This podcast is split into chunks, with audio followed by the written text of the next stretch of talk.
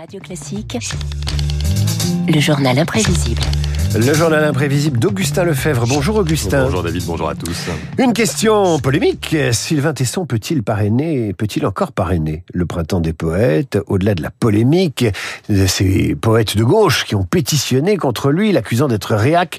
Au-delà de cette polémique, vous avez décidé de vous intéresser ce matin à la place de la poésie dans notre vie. La poésie, parfois considérée naïve, niaise ou sans intérêt, c'est une cible facile pour tous les humoristes. Écoutez cette archive, imaginez un peu, au bord d'une eau docile, Christian Clavier en string et Balasco festive.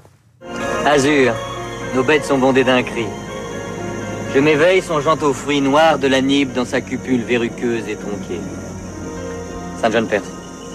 Tu te mets toujours les fesses à l'air pour citer Saint John Perse Ça aide. Ça aide, effectivement. Bon, je ne fais pas toute cette chronique en alexandrin. La poésie, euh, pour d'autres, ce sont des souvenirs d'enfance, avec des indémodables. Évidemment, comme le racontait cet instituteur il y a une cinquantaine d'années. Les fables de La Fontaine, euh, pour nos classes, ça- ça n'a pas l'air de vieillir, en tout cas. Les aiment alors toujours. Et parmi nos contemporains, est-ce qu'il y a des poètes que vous pouvez leur faire comprendre? Euh, oui, euh, Jacques Prévert en particulier, qui a toujours euh, la cote, on peut dire. Ils sont sensibles au, au rythme, à la musique euh, de ces poésies-là. Il dit non avec la tête, mais il dit oui avec le cœur. Il dit non, il dit oui à ce qu'il aime, mais il dit non au professeur. Il est debout. Le cancre, donc, de Prévert. Et justement, le cancre, eh bien, quand il devient adulte, il s'en souvient des poésies. Coluche. Moi, j'ai lu Prévert dans, la, dans le livre de poche, quoi, hein, le truc euh, facile, la parole. Il y avait presque rien dans les pages, c'était formidable. Au début, on lisait les pages où il y avait rien. Alors, il y avait deux, trois petits mots, Louis XI, euh, Louis XII, Louis XIII, Louis XIV, Louis XV, Louis XVI, c'est ces cons-là qui savent pas compter jusqu'à 20. Alors, nous, on était déplumés de rire dans les banlieues parce que c'est formidable. Ça. Ceci, ça, c'est de la poésie, alors on est poète. Ah oui, on est poète. Bon, alors vous aurez deviné que cette euh, citation n'est pas tout à fait exacte. Je rectifie. Louis XVI, Louis XVII, Louis XVIII et plus personne, plus rien. Qu'est-ce que c'est que ces gens-là qui ne sont pas foutus de compter jusqu'à 20 Les amateurs de poésie deviennent donc humoristes, chanteurs, comédiens, artistes donc, et parfois, parfois, hommes ou femmes politiques.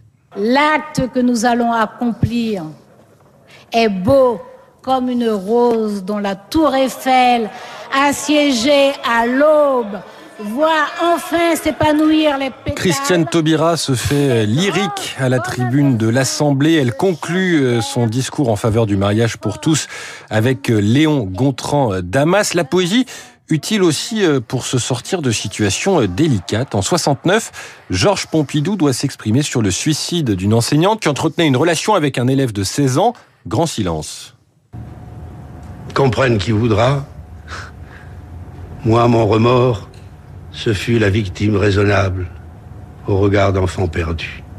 Celles qui ressemblent aux morts, qui sont morts pour être aimés. C'est de l'éluard. comprenne qui voudra. Donc c'est son commentaire, titre du poème récité par l'auteur d'une anthologie de la poésie française. Deux ans avant, De Gaulle avait lui choisi Verlaine dans ses vœux, espérant une année simple et tranquille. Alors vous avez fait le calcul, hein deux ans avant, c'était les vœux pour 68. Les vers de Verlaine. Mon Dieu, mon Dieu, la vie est là, simple et tranquille, peuvent évoquer une paisible demeure, non pas un grand peuple en marche. Je crois cependant qu'au total, à moins de graves secousses, notre situation continuera de progresser Oui, oui, oui. Il savait pas ce qu'il attendait, Il hein. savait pas ce qu'il attendait, effectivement. Verlaine, dont l'actuel président connaît des vers par cœur, Emmanuel Macron, qui est aussi amateur de Baudelaire, car évidemment, un président de la cinquième se doit d'être cultivé. C'est un poète qui parle merveilleusement de la femme. La très chère était nue et connaissant mon cœur, elle n'avait gardé que ses bijoux sonores. Dans le riche attirail, lui donnait l'air vainqueur, qu'ont dans leurs jours heureux les esclaves des morts. Mais quand il jette en dansant son bruit vif et moqueur, ce monde rayonnant de métal et de pierre me ravit en extase et j'aime à la fureur les choses où le son se mêle à la lumière. Alors ce terme de lumière, il est important pour Philippe Jacotet, le grand poète français mort il y a trois ans. Réponse à la question à quoi sert la poésie?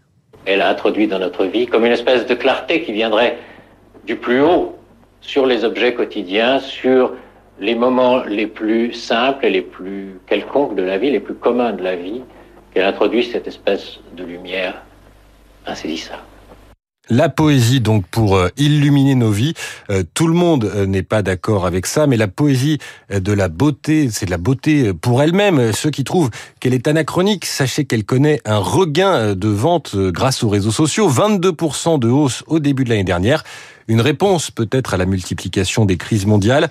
En conclusion, un poème de Marguerite Yourcenar écrit après la mort d'un homme qu'elle a aimé. Il vous est offert par Jean Dormesson. Vous ne saurez jamais que votre âme voyage, comme au fond de mon cœur un doux cœur adopté, et que rien, ni le temps, d'autres amours, ni l'âge, ne feront jamais que vous n'ayez été, que la beauté du monde a pris votre visage, qu'un peu de votre voix est passé dans mon chant. C'est pas bien? Les auditeurs apprécieront d'écouter Jean d'Ormesson réciter de la poésie. Vous aussi, vous, êtes un peu poète, Augustin. Je vous cite, hein, la poésie, parfois considérée naïve, niaise ou sans intérêt, c'est une cible facile pour tous les humoristes. Écoutez cette archive. C'était les archives du journal imprévisible d'Augustin Lefebvre. Vous le retrouverez sur l'application Radio Classique. Tout de suite, un autre poète, mais lui, c'est l'économie, son domaine. C'est David Barou.